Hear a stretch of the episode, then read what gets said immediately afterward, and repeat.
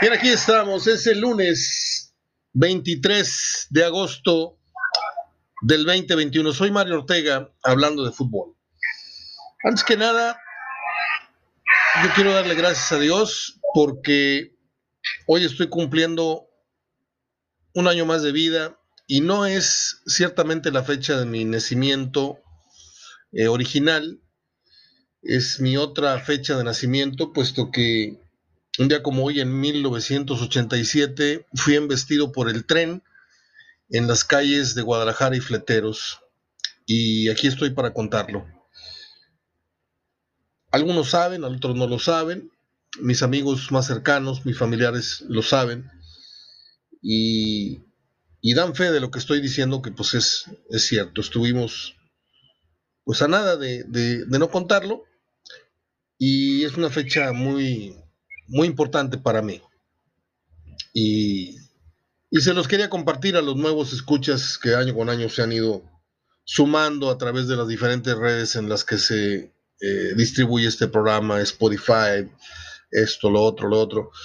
Entonces, este, pues yo, yo le doy gracias a, Dios o, a los al, que usted le cree, al Dios que usted le vaya, a Buda, a los extraterrestres, yo creo en Dios, este, y creo que él, él me dio la oportunidad de seguir acá otro, otro ratito, que ya, ya es bastante, ¿no? Son 34 años el día de hoy. 6 de la tarde, domingo, 6.05 de la tarde fue el accidente. Venía yo de, Me iba yo a casar, faltaban cuatro meses para casarme, no me casé por eso. Se llevaron a la muchacha, dijeron que me le había tirado al tren que estaba yo loco. Entonces, este, se cayó la boda y, nunca más estuve ni, ni, en tercera base de casarme. Fue la única vez que me enamoré con todo mi corazón y, no, no volví a intentarlo. Eh, fue un domingo, lo recuerdo muy bien. Bueno, pues después de esta Rosa de Guadalupe radiofónica, paso a saludar a Juan Reina Loa que me acompaña como todos los lunes, Juanito, un gran abrazo. ¿Cómo te fue con la vacuna antes que nada? ¿Qué tal, Mario? Muy buenos días a todos. Excelente día, excelente inicio de semana. La verdad sí pegó, sí pegó. Afortunadamente, pues no, no muchos, eh, muchas reacciones, simplemente cansancio, un poco de dolor de ojos por sueño rezagado que traía. Y bueno, pues los síntomas se presentaron, o más bien la reacción, 12 horas después de la aplicación de la vacuna, que la recibimos por ahí de las 8 de la mañana, más o menos, del jueves pasado. Y, y bueno, pues ya para el siguiente día estaba, estaba mucho mejor, pero sí, sí, un poco de, cansancio sobre todo. ¿Y qué, qué vacuna fue? AstraZeneca. Ah, bueno. Es la famosísima AstraZeneca que nos está pegando a los millennials. Sí. Pues a mí me pegó y no soy millennial. Pero déjame decirte que en, dos o tres eh, documentos en video que tengo ahí archivados, eh, eminencias del tema o en el tema, eh, vienen asegurando que a final de cuentas la más criticada viene siendo la más efectiva, que es AstraZeneca. Eso es lo que vienen afirmando. Pero bueno, ya, ya me da gusto saber que pasaste por ese trance, que no te fue tan mal como a mí. Lo tuyo fue de, de horas, de 24 horas, lo mío fue de 3 o 4 días, igual que mi hermano que no la pasó nada bien, pero nada bien. Este, y ahora vamos a esperar cuándo es la nueva vacuna, porque el que piense que con dos vacunas ya la libró, no sabemos si esto es en seis meses, si es en tres meses, pero vamos a tener que estar constantemente blindándonos con la vacuna en, cuestión, porque el virus va a cambiar de, de modalidad, de disfraz. De mí te acuerdas, cuando empiece a dominar eh, esta vacuna, cuando le empiece a agarrar el modo, va a mutar y vamos a tener la necesidad de volvernos a, inyectar. Pero ojalá y para eso falten otros seis meses, Juan. Bueno, pues este, la que de plano está, pero que ni con vacuna es la jornada 6, que creo que va a pasar a la historia como una de las más jodidas y tristes y aburridas que hayamos vivido, Juan, en los últimos, no sé, yo creo que desde la creación de torneos cortos, eh, corrígeme, no estoy, a pesar de que me acabo de despertar, te pedí permiso para una pequeña siesta, que la gente lo sepa. Me levanté a las cinco y media, hice ejercicio de seis a ocho y media, y me aventé un coyotito mientras tú llegabas de tu mandado. Entonces no, no me preparé con números ni, ni mucho menos, pero así de bote pronto creo que se anotaron 12 goles en la jornada y creo que es la cifra más baja eh, que yo recuerde en los últimos años, si no es que de todos los torneos cortos. No sé si tú tengas el dato. Pues mira, vamos a, contar los goles porque a mí me agarraste un poco en curva. Se fueron tres de Tigres. Ahí te van, ahí te van, ahí Después te van. dos en el León, son cinco. Sí. y fueron 12, 12 goles en total. 12, sí, estoy correcto. Este... 12 goles, eh, lo de la cifra menor, eh, sí te la creo, la verdad es que no, no tengo exactamente el dato si es de las más raquíticas voy de las últimas voy a checarlo tiempos. voy a checarlo con en este instante mientras tú me, me, apoyas con algún comentario adicional de lo que te pareció la jornada que te gustó o no te gustó yo lo voy a, a, a checar con, con, Gerardo Gutiérrez en su página que es muy muy confiable en goles y cifras sí muy confiable este sí. yo imagino que él debe de tener por ahí eh, Necax es el invicto. Sí, documentado. Sí. Puntos ganados por equipo en un lapso de una semana. Tigres, fíjate, puntos ganados por equipo en el lapso de una semana. América ganó 9 de 9. Necaxa 9 de 9. León 7 de 9. Tigres 7 de 9. Cruz Azul 5 de 9. Monterrey ganó 5 de 9. Pumas 4 de 9. Pachuca 3. Santos 3. Atlas 2. Chivas 2. Puebla 2. Tijuana 2. Toluca 2. San Luis, Juárez, Mazatlán y Querétaro, un punto. Eh, viene una lista de penales en contra por equipo en ese torneo. Mazatlán es el que más le han cobrado en contra, cinco. Cruz Azul, tres. Luego, estoy buscando penales a favor. Bueno, Toluca tiene cuatro a favor, América tres, León tres, Santos tres, Cruz Azul dos, Juárez dos, Monterrey dos, Tigres uno. Eh, Rojas, ahí sí Monterrey es líder con cinco y Tigres con tres, luego hablamos de ese tema, que es muy importante. Más amarillas, etcétera. Este, eh, técnicos que han dirigido. Ah, bueno, ese dato no nos interesa. Estoy buscando la, mm, la estadística, a ver si la manejan. El Piti lo cantamos y ya es eh, el primer técnico cesado, Juan. Estoy buscando la estadística de de si es la jornada 6 la más pobre en la historia de cortos, este, y no la encuentro. ¿Qué te pareció el partido de León con Santos? El mejorcito en seis semanas, creo. Sí, la verdad que muy emocionante.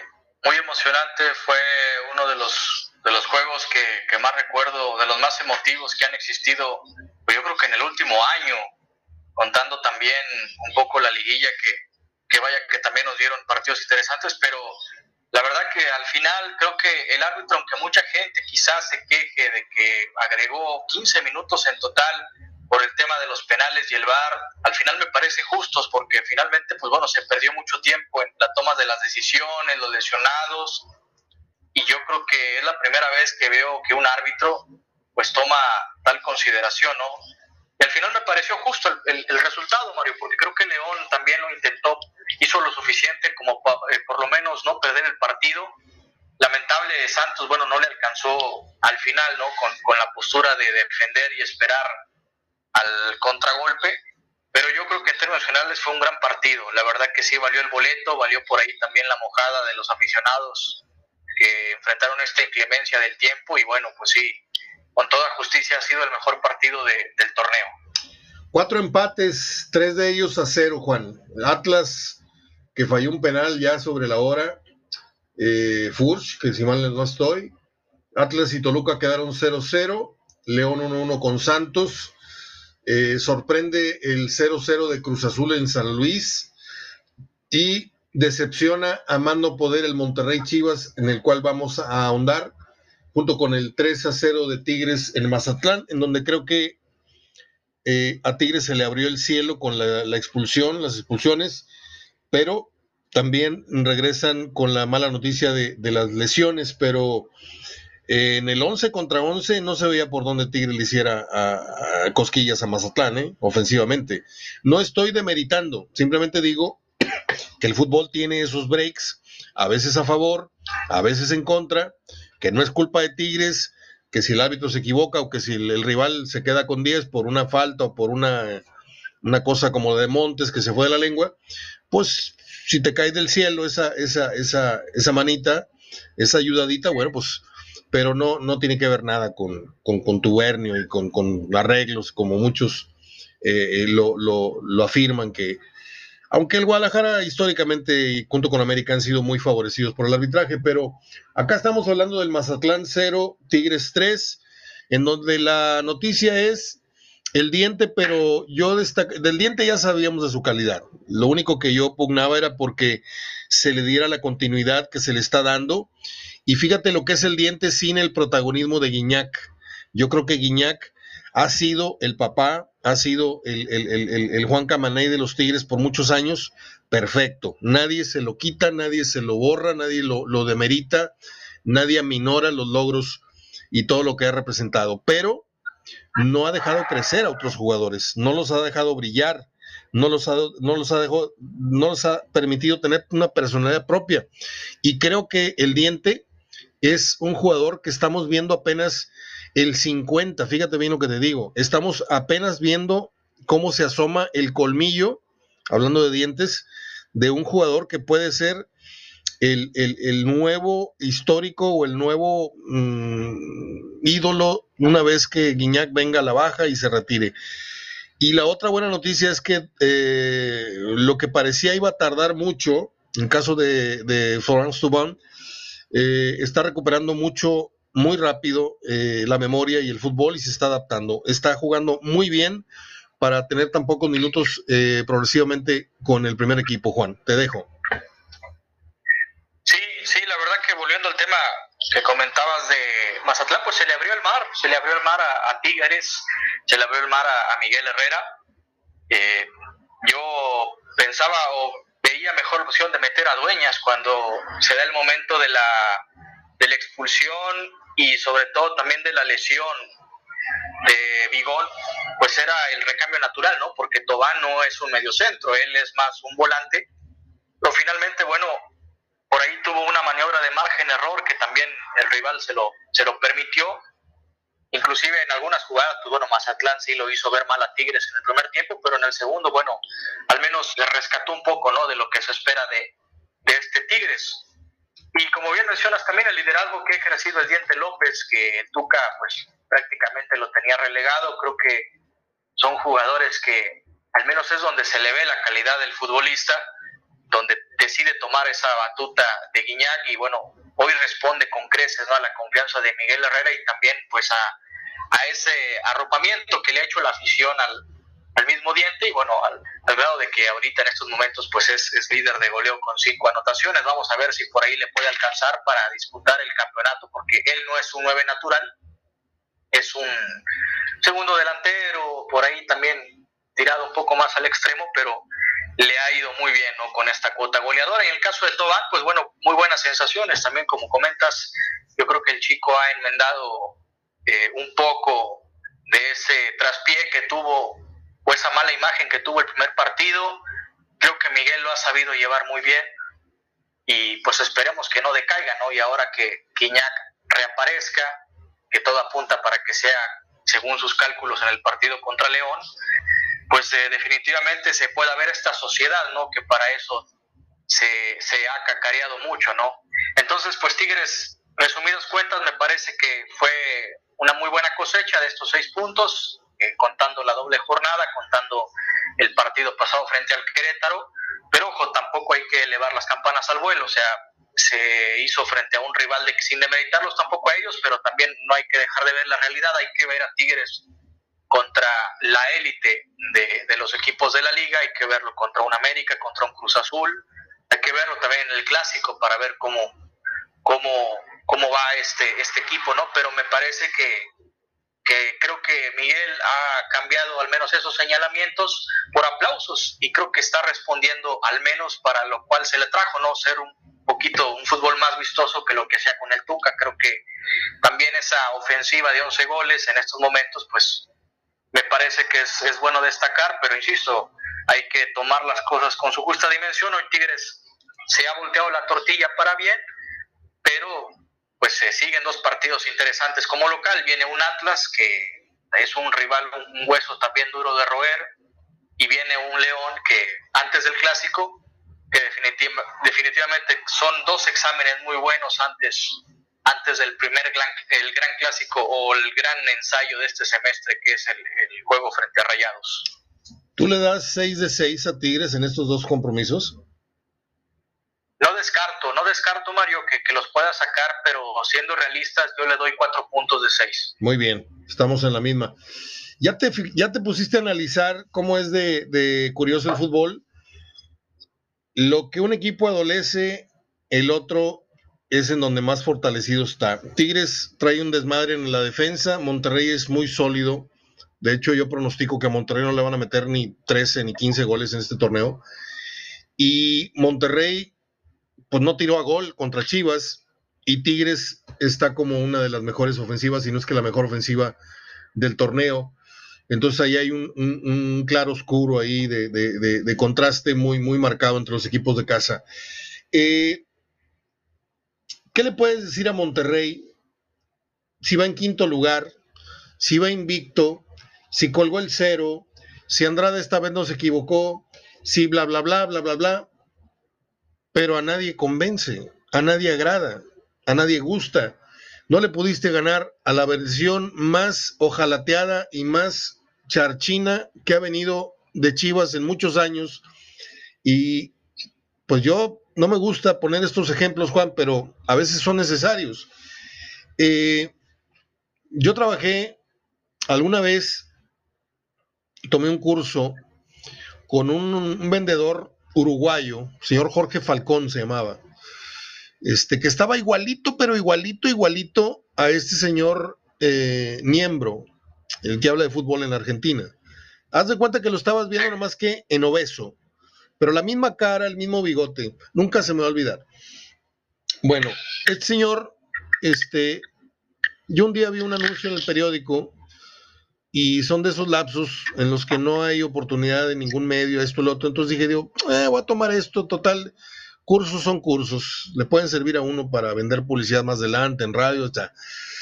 Y era la revista Visión, una, revista que se vende en toda Latinoamérica, una revista de negocios, bla, bla, bla, bla, bla, bla. Y son, los, son las dos semanas, junto con el curso que nos dio don Fernando Arredondo en, en Seguros Monterrey, eh, más eh, importantes fuera de lo escolar, fuera de la maestría y todo esto que, tuvimos en la UR, más valiosos que yo he tenido en mi vida. ¿Por qué? Eh, nos ponía ejemplos, ejemplos de campo. Él mismo salía y nos daba el ejemplo cómo se vendía una suscripción y te apostaba. Te decía, a ver, escoge el negocio, escoge la tienda. Puede ser una ferretería, puede ser una oficina de negocios, puede ser esta esta tienda de donde venden pinturas, tú dime dónde quieres y yo salgo con el contrato firmado. Nada más que si yo salgo con el contrato, yo escojo dónde vamos a comer. Y pues el señor comía por cuatro, ¿no? Y a donde voy es a lo siguiente, Juan, amigos, que entre sus múltiples, eh, múltiples ejemplos, te decía, yo soy el dueño de una compañía, hablando siempre de ventas, y yo doto a mis empleados con radios, con computadoras, con eh, todos los cursos necesarios para ser los mejores vendedores, eh, en, estar al día en la punta.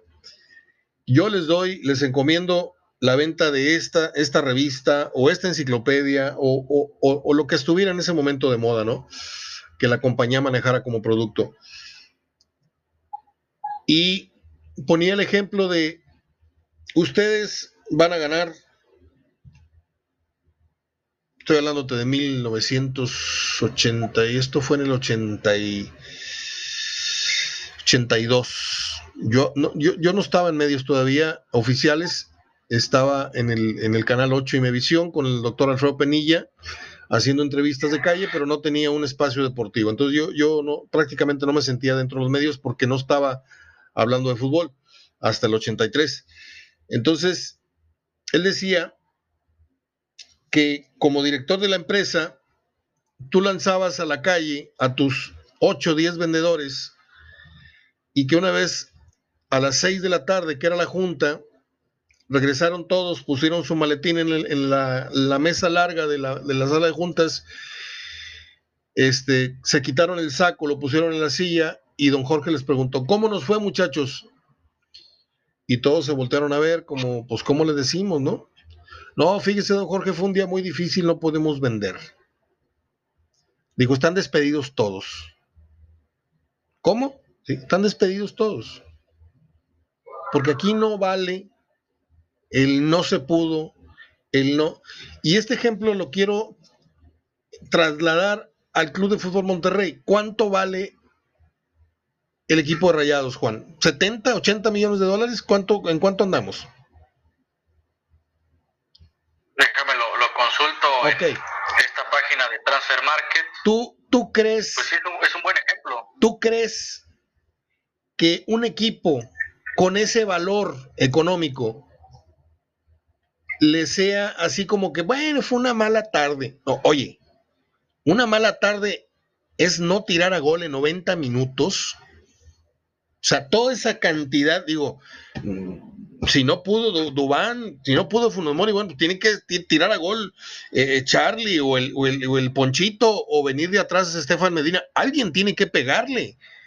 Alguien tiene que pegarle gol por decencia, por, por honradez, pero 90 minutos y no tiras a gol, oye, ni que fuera el Milán de Varesi, eh, este Chivas que vino. O sea, yo, yo veo muy difícil una crítica para el Monterrey porque no tengo cómo atacar a Monterrey si, está en quinto lugar, si va invicto, si coló el cero, si Andrada no se equivocó y, y si todo y si, y si Aguirre trae números muy espectaculares, 30 partidos, 14 ganados, 10 empatados, este, 6 eh, perdidos. ¡Wow! 56% de rendimiento. ¡Wow!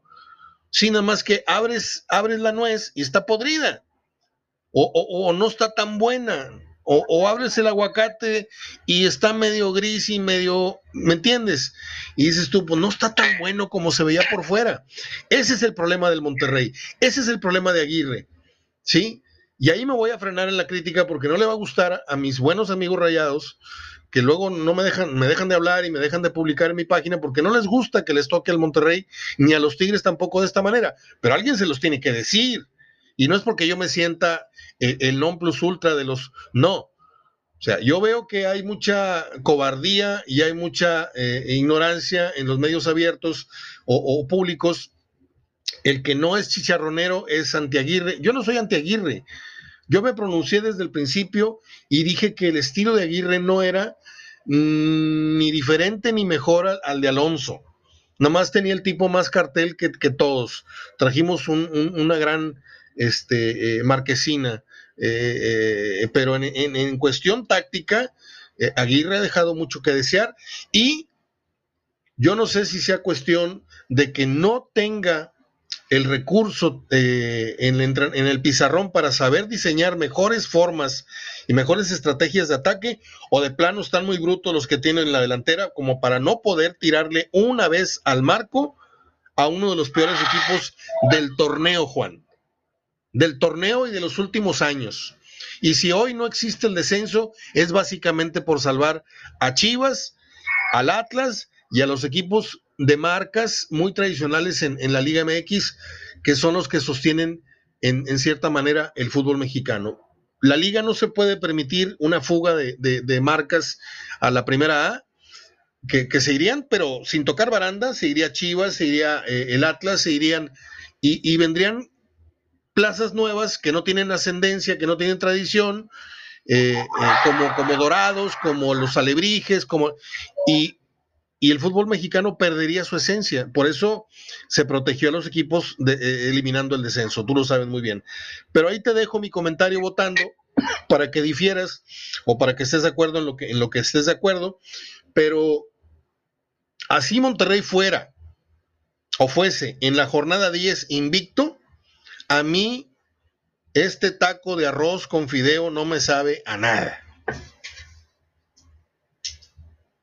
Nada más para complementar el, comentario, son 70.5 millones de euros lo que vale la plantilla del Monterrey. Tradúcelos. Y es la más, la, es la mejor valuada de toda la liga, según esta página de Transfer Market. Pero sí, aquí el detalle es de que, bueno, la inversión o el costo, pues no se ve, al menos en el accionar en cuanto al ataque, ¿no? Porque la afición espera, pues, un Monterrey que vuele, un Monterrey que trascienda, que gane la liga de punta a punta. Que, ¿qué te dije? ¿Qué te dije de Dubán y qué te dije en el ejemplo de Dubán, Dorlan Pavón? ¿Qué te dije al principio? Pues sí, que básicamente que eran, ya, ya habías visto ese tipo de jugadores, ¿no? Te dije, desde ahorita me juego a que Dubán no es mejor que Dorlan. El mejor Dorlan, el que llegó, ¿eh? No el que se fue. No, no, desde luego. Y, y, y este muchacho, ya son seis juegos y nada más lampareó y, y deslumbró en el inicio y luego metiendo dos goles. Sí, y luego seis juegos y todavía no te adaptas al calor seis juegos y no puedes jugar 70, 80 minutos decentemente. O sea, por favor. Y se las canté, ¿eh? Cantadita vale doble. Dale. Sí, ahí queda esta situación del equipo de Monterrey, que bueno, también tiene mucho que ver la elaboración de, de juego. Creo que Aguirre prioriza mucho eso. Aquel problema, bueno, también es que la defensa, ¿no? Al menos el orden defensivo trata de que no se pierda. Entonces, pierde mucha, quizá mucha espectacularidad en ese sentido el Monterrey, todo contrario, por ejemplo, el caso de Tigres, ¿no? Que llega a ser un equipo más arrojado, pero bueno, nivel defensivo, al menos quitando los últimos dos partidos, pues un festín, ¿no? El equipo de, Miguel. Pero en el caso de, Monterrey, pues es muy contrastante, ¿no? Esta realidad de equipo invicto, de 10 puntos, de quinto lugar, pero ya si lo desmenuzas, pues deja mucho que desear, al menos en cuanto a lo que se espera y el tipo de plantilla que tiene. Pues no sé, no sé cuál sea tu, diagnóstico. Eh, estoy viendo la tabla general y creo que esta foto del 1 al 6 es la, es la que va a rifar en cuanto a, a los gallos que van a, van a pelear el campeonato. Creo que el título está entre América, León, Tigres, Monterrey, Cruz Azul. Y le pondré ahí un asterisco al Toluca que va cuarto, porque no sé si sacar a Toluca y meter al Santos o no sé, pero yo creo que el título no está ni con Atlas, ni con Necaxa, ni con el que me digas del sexto para abajo hoy en la tabla general. Yo creo que el título, obviamente, obviamente, tú y yo y hasta el que no sabe de fútbol sabe que los cuatro favoritos al título son América, Cruz Azul, Tigres y Monterrey. Sí, nada más que jugando como está Monterrey jugando, sí tiene que, eh, tiene la obligación, obviamente va a calificar en uno, en dos, en tres, en cuatro, en cinco, en seis, pero jugando así, tan ratoneramente, y ya estamos hablando de casi la mitad del torneo, porque ya te fijaste que del tercio a la mitad del torneo solamente median dos juegos. O sea, en un tris ya estás en el medio torneo, ¿eh? En un tris. Entonces, jugando como está jugando Monterrey, yo no sé si sea mal momento de los delanteros, yo no sé si sea que Aguirre todavía no, no terminó de entenderle a, su cuadro, no sabe cómo, cómo ganarse la confianza o, o ya lo regañó de más. Yo no sé, yo no sé. Lo que sí sé es que ahorita yo no puedo decir Monterrey favorito al título. Yo, yo creo que está favorito para calificar y para meterse a semifinales hasta ahí. Yo te diría América en la final, te diría León o Cruz Azul en la final, a pesar de que Cruz Azul pisó un falso con San Luis o en San Luis, pero Tigres puede ser finalista, América hoy puede ser finalista, León lo que está mostrando a temprana hora del torneo te anima a decir puede ser finalista, pero Monterrey con todo y su invicto, con todos los 30 juegos de, Aguirre y sus números de, de, 14, 16, este, en cuanto a ganados, empatados y perdidos, a mí no me, a mí no me apantallan, ¿eh? Yo creo que Aguirre se va a llevar un revés muy grande. Primero, si no logra librar el escollo contra Cruz Azul en la vuelta, este, en lo de la Conca Champions. Sería un revés muy fuerte. Y segundo, si califica al Monterrey más allá del tercer lugar, ahí ya va a empezar a tener una mueca por parte de la directiva. Oye, espérame, espérame tantito. Nosotros estamos para hacer, estamos de hecho como la nómina más, más alta. Y, y como mínimo tenemos que estar entre los primeros tres lugares. Y si Aguirre califica del tercero para abajo, Ahí ya empezamos mal. Déjame terminar este archivo y continuamos con, la plática, Juan. Te decía, eh, yo, yo soy, tengo un gran defecto. Yo, yo soy muy soñador, muy, muy, muy de hablar con la bola de cristal y yo ya estoy visualizando el segundo rollo del torneo. Entonces, haciendo un corte de caja de lo que ha sido este primer tercio, Monterrey no me ha gustado. No me ha gustado y es el que trae más regularidad en comparación, o debería tener más, más continuidad en comparación con el, proyecto nuevo que es, que es el del Piojo. Y el del Piojo, pasaron varias semanas en lo que Tubán, en lo que el cansancio, en que las Olimpiadas, en lo que la fregada, pero ya encontró más o menos su, su, su, su tono, está en tercer lugar, ya rebasó al Monterrey y está en el lugar que por lo pronto no se ve mal. Dices tú, no es primero, no es segundo, pero tampoco es cuarto, ni quinto, ni sexto, ni séptimo. La Tigres está donde está obligado a estar, dentro de los primeros tres lugares. Monterrey no. Monterrey está en quinto. Y aparte de estar en quinto invicto, e invicto, está con un asterisco de no gusta cómo juega. Y este no gusta cómo juega se suma a los partidos anteriores, al torneo anterior, y esto ya es una sumatoria, eh, que si yo fuera directivo me, preocuparía, porque el torneo pasado, que porque los jugadores que, que, que, heredaste o adoptaste, sin saber, pues no jalaban, ok. Y ya con los nuevos, sigue sin, sin mostrar un fútbol que divierta, porque hoy Monterrey creo que cuenta con la, la bendición de la pandemia, porque si esto fuera estadio más o menos lleno, eh, hubiera división de opiniones, ¿eh? los abucheos y todo esto. A mí no me gusta Monterrey. Ojalá le vaya bien a Javier Aguirre. Yo creo que el equipo está resultando como el injerto que se hizo. Entre blanco y negro, entre chino, así rarotongo, y, o sea, no le encuentro este, estética al equipo como no le encuentro estética al cabello, al injerto nuevo que se hizo en su cabecita Javier Aguirre. Adelante.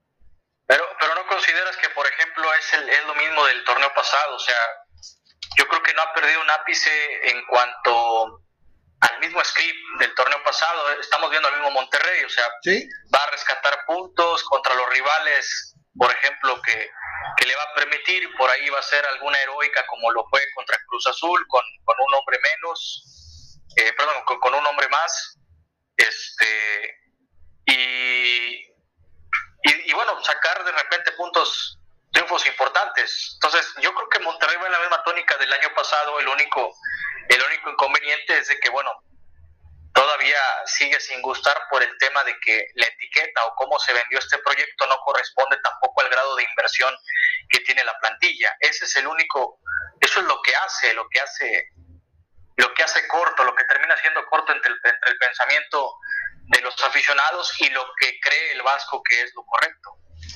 Fíjate, se jugó la fecha 6, por ende quedan 11, 33 puntos en disputa, porque este ejercicio lo vamos a tener que hacer semana a semana. 33 puntos, ¿cuál es la media? 16.5, ¿no? Vamos a darle por boba los 17. Si Monterrey gana 17 de los 33 que faltan, ¿cuántos puntos crees que va, a lograr al final del torneo?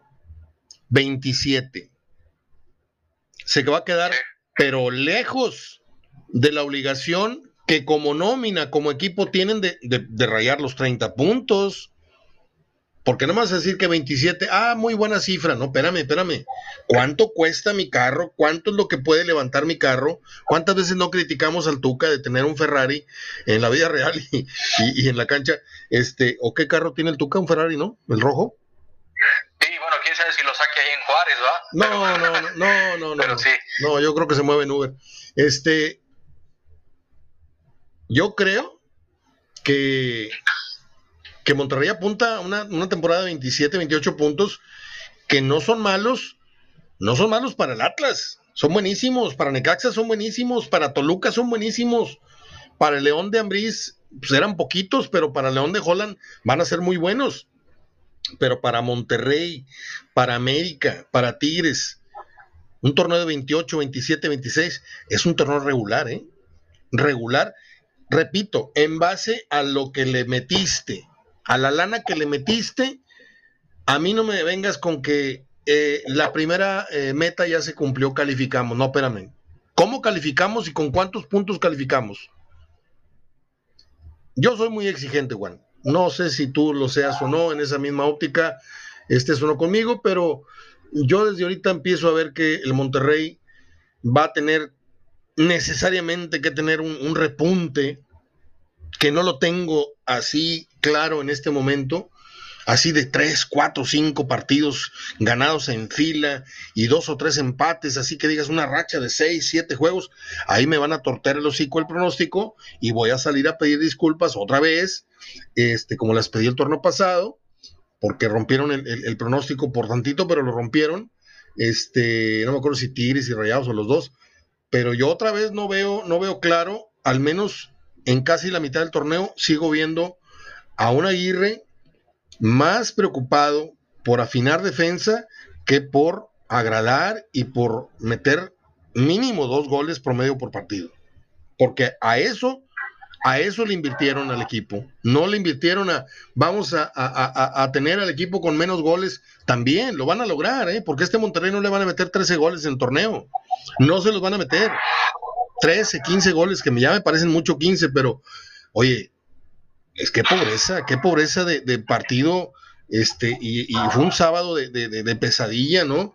Este, no tenía yo nada que comentar en el blog, nada que escribir, 0-0, 0-0, 0, o sea, eh, yo creo que la pandemia eh, eh, jamás se, plasmó virtualmente o, metafóricamente mejor en el fútbol mexicano que en esta jornada, una, una jornada pandémica, de gol, porque goles en el fútbol, goles son amores. Y lo que vimos en este fin de semana, si yo fuera el, mero mero de la federación y si yo fuera de los, de los que crean el marketing para seguir generando interés, estaría muy preocupado, ¿eh? porque el fútbol mexicano está, amén de la, de la, de la pandemia, está en una racha de, de mediocridad impresionante.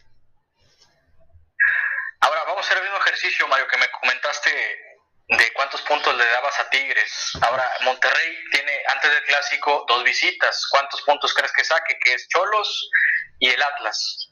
Un rival que, bueno, viene mal como Cholos, que no ha ganado, que ayer tuvo su oportunidad, pero un error pues lo dejó escapar. Y un Atlas que, pues es, es un hueso duro de roer. Entonces, yo creo que de entrada, por ahí, yo creo que si Monterrey saca cuatro. el 50%, que son tres puntos, cuatro, pues que se dé por bien servido. Totalmente de acuerdo. Yo creo que Siboldi ya, ya tiene, y lo dije también acá, este, Siboldi ha tomado malas decisiones. Eh, ir a Cholos eh, fue tan mala decisión como la de Víctor eh, en ir a Guadalajara. No hay gane en esos proyectos. Este, así, así me digan que Cholos, el estadio nuevo, y, y trae una infraestructura, y trae a caliente atrás, y Cholos no es una plaza este, dígase lo que se diga, eh, mientras no contraten jugadores, traen jugadores de 6, 7 calificación, este, Juanito. Mientras no, no contraten jugadores de 8, 8 y medios de calidad, Cholo no, no, se va a meter dentro de los primeros 8 equipos, 7, 6 equipos permanentemente del torneo, como lo ha hecho Santos. ¿Sí? Con un, proyecto sostenido de buenos extranjeros y chavos muy, muy curtidos y muy terminados de cocinar, como no los tiene Chivas, que precisamente acaba de rasurar, este, según leí, Bucetis se pilló a varios canteranos porque pues, no están listos para el primer equipo. Este, creo que Monterrey puede pepenar a Cholos, puede ganar, y no lo veo ganando en Atlas. Atlas lo veo muy, muy, muy recuperado, no, no al grado de competir por el campeonato, a lo mejor por ahí da la sorpresa y se mete hasta la cocina, este, pero no lo veo ganando el título ni lo veo disputando siquiera la final, pero sí lo veo como un rival este, bastante, bastante eh, serio. Y Monterrey si juega como ha venido jugando, no le doy más allá de un 1-1, un 0-0 en Atlas.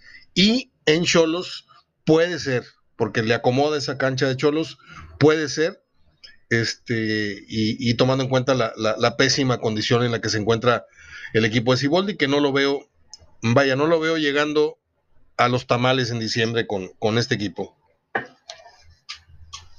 sí, volviendo al tema de Monterrey, si no le llega a sacar un resultado positivo en Tijuana el viernes, es ahí donde se va a meter en problemas. Aguirre. Sí, estoy de acuerdo. Ahora. Sí. Perdón, tengo el abanico aquí muy, muy pegado. ya. ¿Es uh, Cholo si es León? No, es Cholo si es Atlas, me dijiste. Atlas, así es. Y, luego, y luego sigue el clásico, el clásico en casa. Sí, pero hay, hay una fecha FIFA, Mario, en, medio, que es la visita, bueno, visita la, la siguiente jornada y luego sigue la fecha FIFA. Ok. Ahí me parece que corta el ritmo, después viene la, la fecha posterior, que es la número 8, y luego ya la fecha 9, que es la del clásico, que es domingo 19 de septiembre, si no me equivoco. Tú, si dieras un diagnóstico, si te preguntaran qué le pasa al Monterrey, ¿por dónde sería tu, tu conjetura? ¿Por dónde sería tu diagnóstico? Eh, ¿Por una deficiencia técnica como entrenador de Javier? ¿O porque los jugadores no pasan por un buen momento? Funes Mori anduvo bien en la selección, no anda bien con el Monterrey a pesar del doblete del otro día. Eh, Dubán, vamos a tener que esperarle un torneo más, porque al parecer no está rompiéndola como debería ser un, refuerzo de, nuevo ingreso. Este, tampoco está llegando a, Suiza ni a, ni a Austria a jugar, está llegando un colombiano a jugar al fútbol mexicano, que no, no hay mucha diferencia en cuanto a, al tema de la adaptación. Sí hay cadencia diferente, tal vez, lo dijimos el otro día, este, el fútbol colombiano con el mexicano, pero el que es habilidoso y el que es el que es perico donde quieres ver de Juan. Y si por algo se caracterizó y por algo trajeron a Dubán Vergara, fue porque fue el jugador del torneo y del año del fútbol colombiano. Entonces aquí, pues este, dos, tres bengalas y el muchacho apagó. Y luego Funes Mori apagado. Y luego Maxi te da un buen partido y otro no. Ponchito no ha dejado de ser Ponchito. no lo ha hecho mal, ¿eh? Pero creo que Ponchito sería rey, hoy día sería rey en el Atlas. Sería Pepe Delgado, sería este un jugador de, esos niveles. Pero aquí en Monterrey mm, no, no, no llena. Y, me da mucha pena decirlo, porque es muchacho este, muy, muy honrado en la cancha, muy, muy pundonoroso, tiene mucho talento, pero creo que ni Charlie está terminando por dar el grado, ni Ponchito está terminando por eh, poder con la responsabilidad de ser el cerebral del conjunto, porque tiene más experiencia que Charlie. Entonces, tú metes todo eso en una licuadora, Juan, y dime entonces dónde está el talento, dónde están los jugadores que tienen que eh, echar para adelante al equipo. Está el Maxi por un lado, está el otro, el que más o menos anda es este Gallardo, pero pues Gallardo este, llega 10 veces y, de 10 veces no te pone un centro bueno. Y el día que se le ocurre tirar, cuando están dos solos en el área, se le ocurre tirar por arriba del marco, entonces no tiene buen criterio. Por ahí, por ahí le pega este, de, chiripa el bate a la pelota y la saca de, hit. Eh, por ahí de repente mete un pase de gol, por ahí de repente mete un gol, pero no es un jugador con una constante eh, efectividad en centros y goles. Entonces yo te pregunto, ¿para dónde va Monterrey? ¿Va a esperar a que las jornadas le traigan este el buen momento de dos o tres?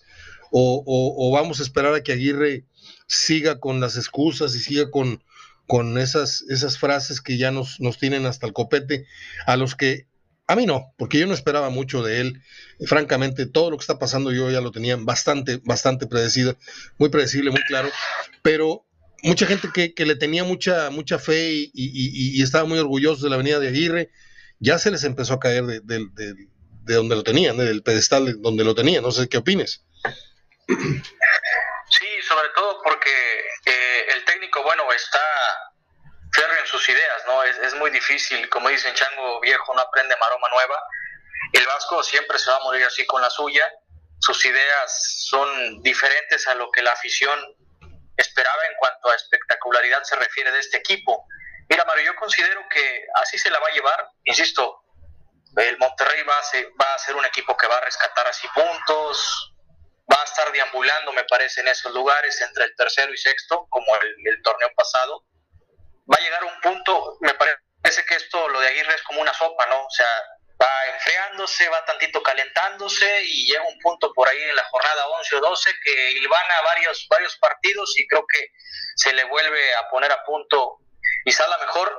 En, ante la opinión pública nacional pues se le ve como un candidato natural al título, pero en cuanto a la opinión local por la pobreza de espectáculo y sobre todo a nivel ofensivo pues deja que desear, pero yo creo que Monterrey eh, hacia dónde va, me parece que es la misma tónica del semestre pasado. Va hacia ese mismo lugar, simple y sencillamente, pues en la liguilla hay que esperar que no se vaya a caer, sobre todo en el en la primera serie, ¿no? Como, como, fue contra Santos, que terminó siendo deplorable. Ahora, el discurso de Aguirre me parece que no lo va a cambiar, o vamos a seguir escuchando su, su misma retórica, sus mismas excusas también, hasta, hasta cierto grado, y bueno, yo creo que Monterrey es la misma tónica, me parece que no, no va a cambiar, sobre todo no va a distar mucho de lo que vimos el torneo pasado con lo que esperamos y con lo que pueda venir para este torneo. Aquí la pregunta es si le va a alcanzar para, para poder ganar el título con este fútbol que practica. Bueno, pues a lo mejor ya la gente ya se fastidió de que yo esté hablando de, de, de, mi malestar, de, mi decepción. Eh, porque pues Aguirre no lo vas a correr con la mano en la cintura, ¿eh? hay mucho dinero que desembolsar en caso de que... Yo, yo estoy casi seguro de que Duilio le debe un respeto, fue su técnico en selección, bla, bla, bla, y ha de ser muy duro para Duilio decir, oye, este, pues ¿cómo le hago para correrlo? Ah? Porque pues sí, primero porque le va a represar, o sea, yo fui el que lo convenció y como le digo al jefe, oiga, vamos a traer otro técnico y cuánto vamos a, desembolsar. No, pues le tenemos que pagar 100 millones de pesos a este hombre porque le faltan todavía dos años de contrato. Porque yo te digo una cosa, este es el segundo torneo de Aguirre.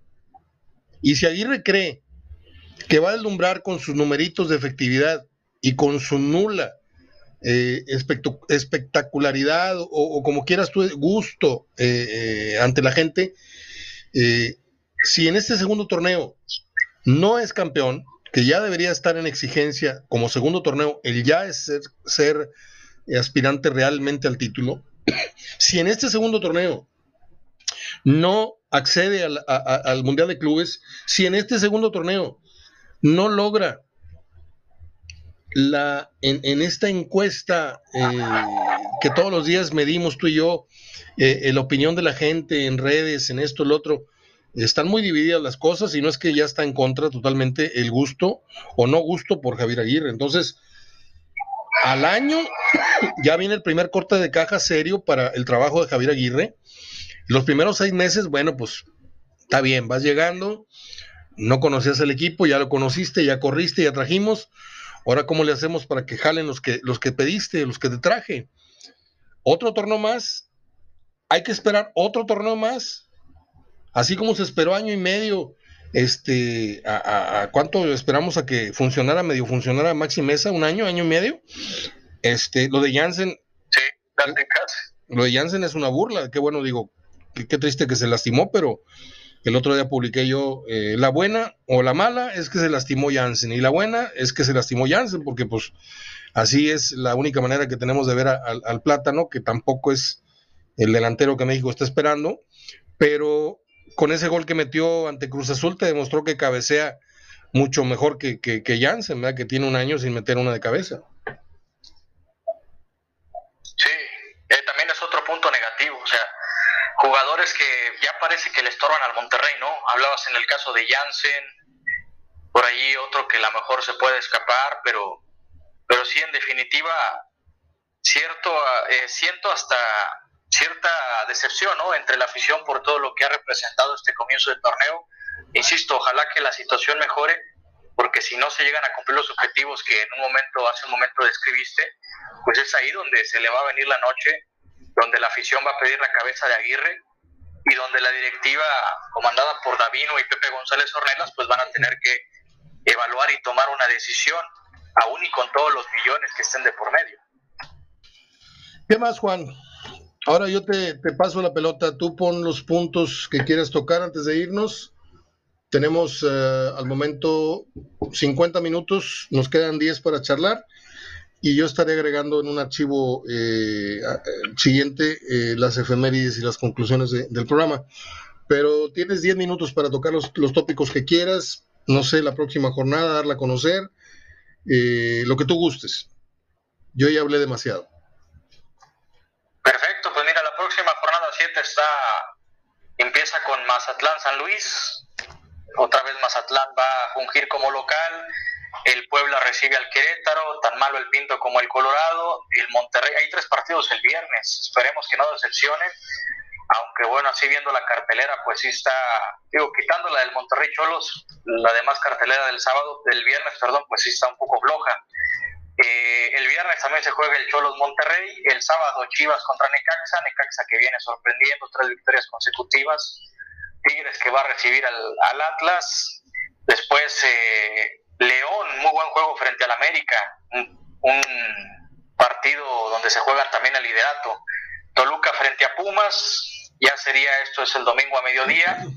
El domingo también Santos frente a Juárez y cierra la jornada Cruz Azul frente a Pachuca. Entonces, pues eh, pinta también para hacer otra jornada un poco raquítica, salvando el juego entre León y, y el América, que me parece que es el que se lleva los reflectores. Pues me gusta el León América, me gusta, eh, no soy antiamericanista, pero pues así que digas, qué bárbaro, qué bonito está jugando en América. Ya hablamos del tema Renato Ibarra, me parece una vergüenza.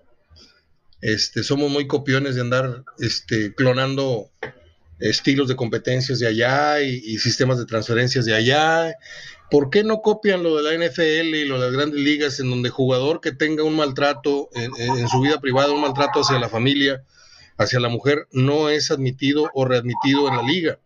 Acá Renato Ibarra penosamente fue pedido por la tribuna, le corearon su gol y pues como no es mi vieja la que golpearon, pues que traca, traca, o sea, yo voy a, cantar el gol de Ibarra cuando yo creo que debería haber una reprobatoria generalizada y, una vergüenza para el señor Emilio Azcárraga. Yo no tengo nada contra el señor, este, ni hago chistes, ni hago nada, mi respeto para él. Y simplemente su pensamiento empresarial no lo entendí. Este, hacía de estar de, de, flaca la caballada, como para que digas, pues ni modo, este, nos va a costar, nos está costando dinero, pues de, de, echarlo a la basura a tener un equipo, pues vamos a, pues sí, nada más que hay memoria, hay memoria en muchos aficionados y no aficionados al fútbol.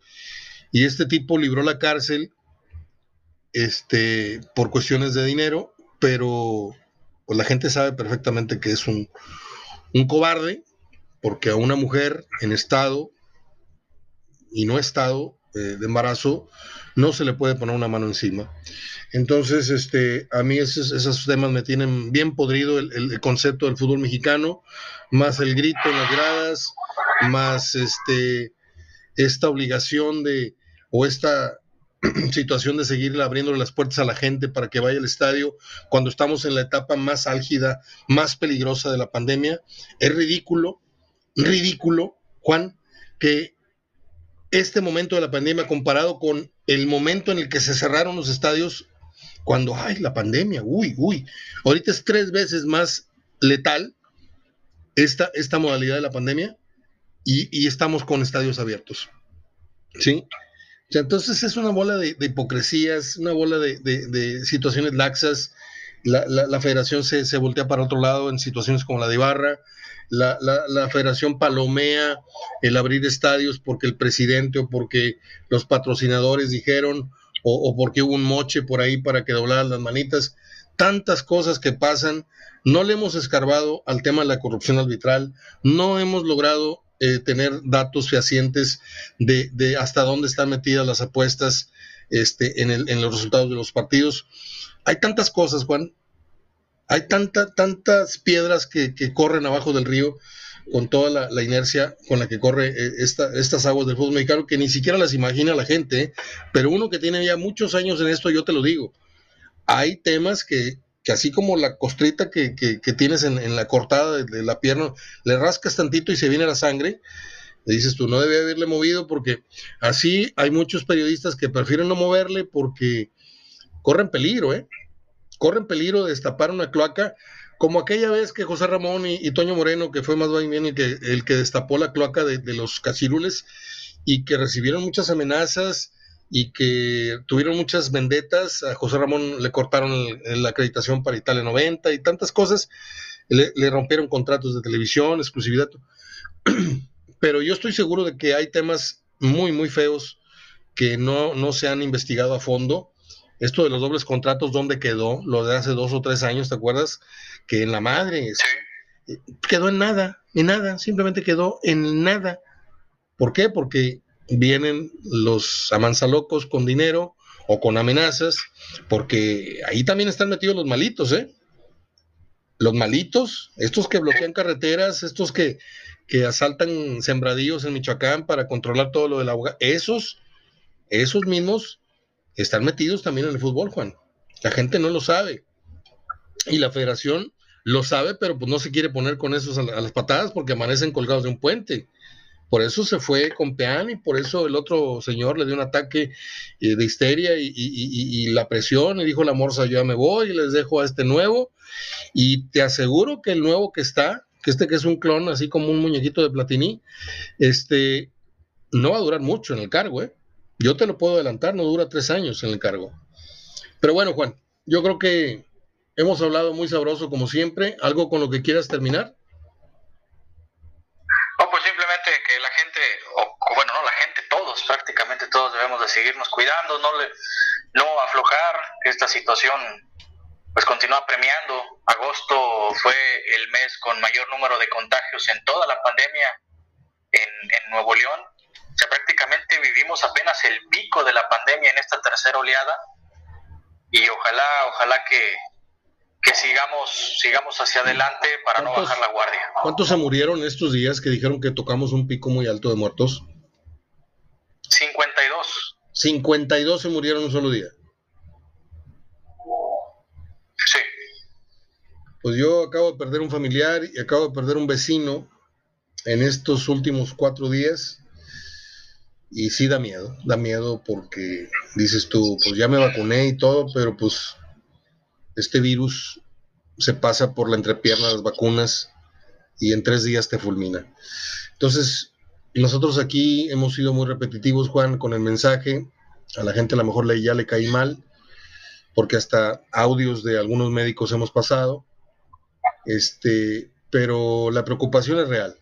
No es este querer nacer el periodista que, que quiere crear conciencia. No, yo sé que les hablo a muchos casos, a mucha gente conocida, a muchos amigos, y la idea es que no, no, se, no se relajen, ni tampoco anden con pánico, donde no tienen que andar con pánico, porque ya expliqué que yo en el parque no estoy con cubrebocas, porque al aire libre no te va a dar el COVID. El COVID te va a dar en la oficina, te va a dar en el, autobús, te va a dar en, en, espacios cerrados, en los cines, en el café, esto, todo esto, en el súper este, pero bueno, estamos pendientes con la plática del martes para miércoles y si no, si acaso te fallo, segurito la de jueves para viernes. ¿Te parece?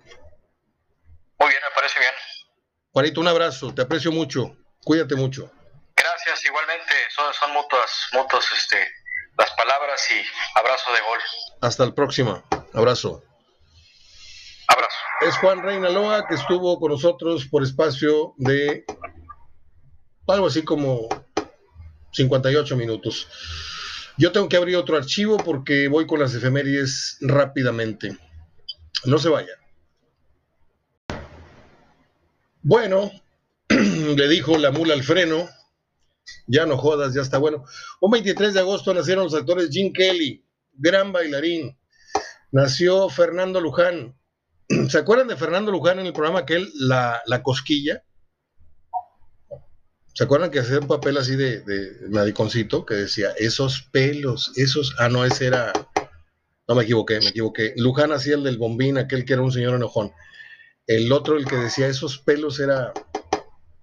te salió un rojo amanecer, ahorita me acuerdo el nombre. Eh, nació la guapísima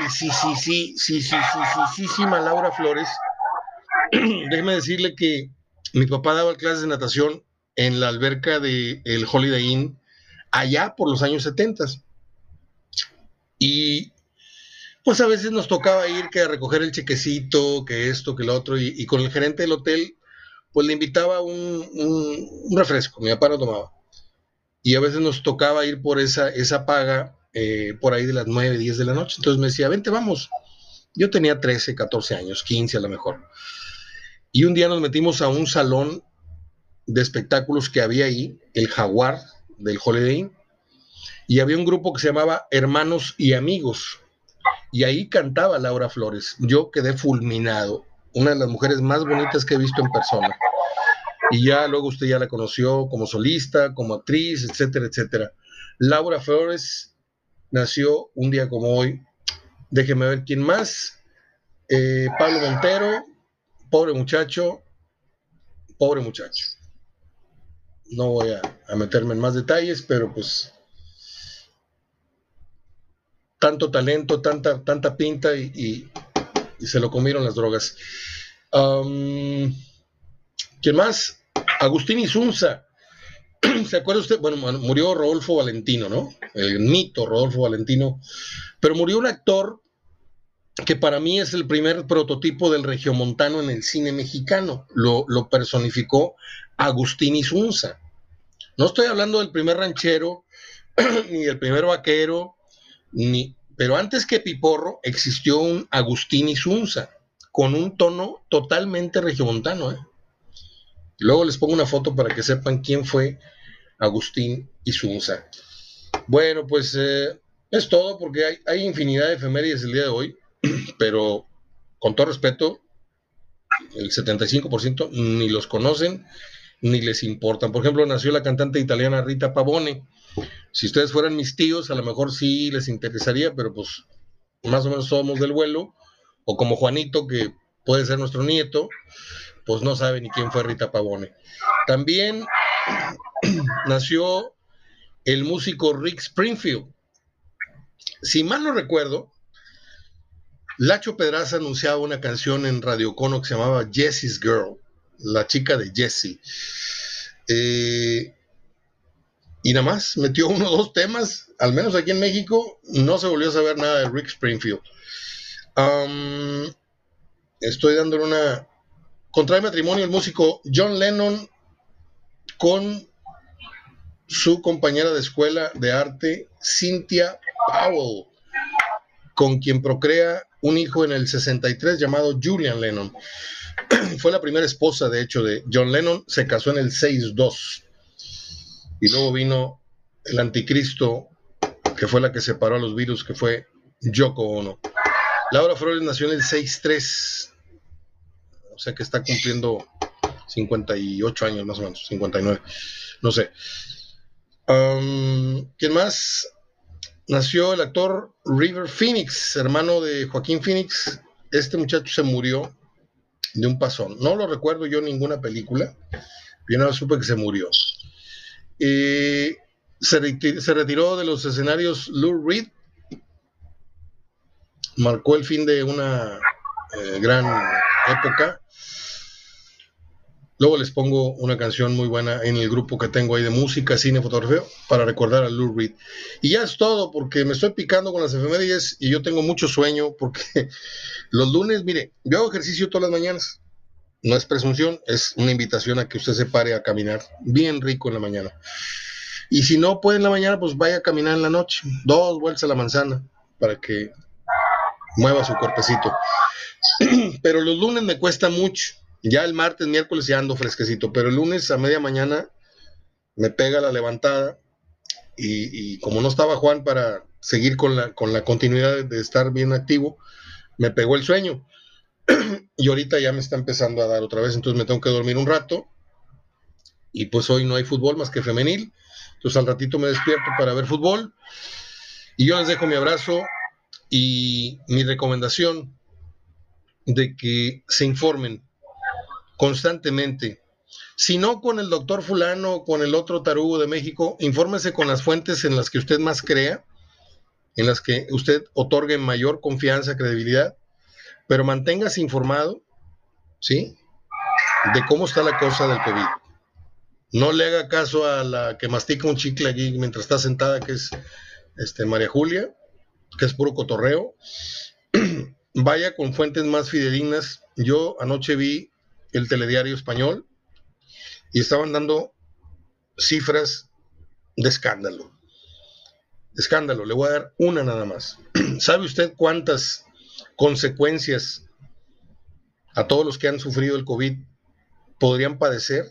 Hay una contabilidad de 200 males que pueden padecer los que se enfermaron de COVID. Desde pérdida del cabello, desde eh, disfunción eréctil, desde lo que usted quiera. Hay un catálogo de me duelen los pulmones, me duelen los huesos, no tengo memoria, no tengo olfato, se me cayó el pelo. A mí se me cayó la mitad del cabello en año y medio, se lo digo, ¿eh? Me da mucha pena, pero se me cayó la mitad de mi cabello. No estoy así de, de tres pelos, no, pero sí se me cayó mucho cabello. Entonces, hay que estar atentos a toda la información de punta que se genere del COVID, pero con los medios adecuados. Yo cumplo con comentarles lo que oigo de esas fuentes primarias, no de lo que aquí pasa, que aquí se dice una cosa y el otro dice la otra. Eh, yo trato de ir con, gente, eh, por ejemplo, el otro día les puse el audio de un médico cubano y les voy a poner una charla que tuvo eh, Elías Ayub, este que fuera directivo de Pumas y de, y de León, con un médico muy prestigiado en la Ciudad de México. Es una charla de, no sé, serán 45 minutos, pero nada más voy a extraer 8 o 10 minutos porque hay un, un pasaje de la conversación que está muy interesante y que tiene que ver con las precauciones y con las no precauciones que hay que tener con el COVID. Yo trato de poner mi granito de arena, créamelo, porque me da mucha pena tener que hablar de fútbol cuando hay temas más importantes. Pero yo no descuido eh, el tema del COVID para tratar de poner, repito, lo que está de mi parte para cerrar este círculo de protección, que nos ayudemos espalda con espalda, mis amigos, mis escuchas, mis colaboradores, la gente que quiero, la gente que me, que me importa, la gente que... Ojalá y se me entienda en, en toda la totalidad lo que quiero decir. Abrazo, hasta el próximo martes. Iba a decir hasta el próximo lunes. Ganas, brincos y era que fuera viernes. Hasta el próximo martes, o sea, mañana. Aquí nos vemos, si Dios quiere, con Verdirame. Gracias, Juan Reinaloa. Cuídese mucho.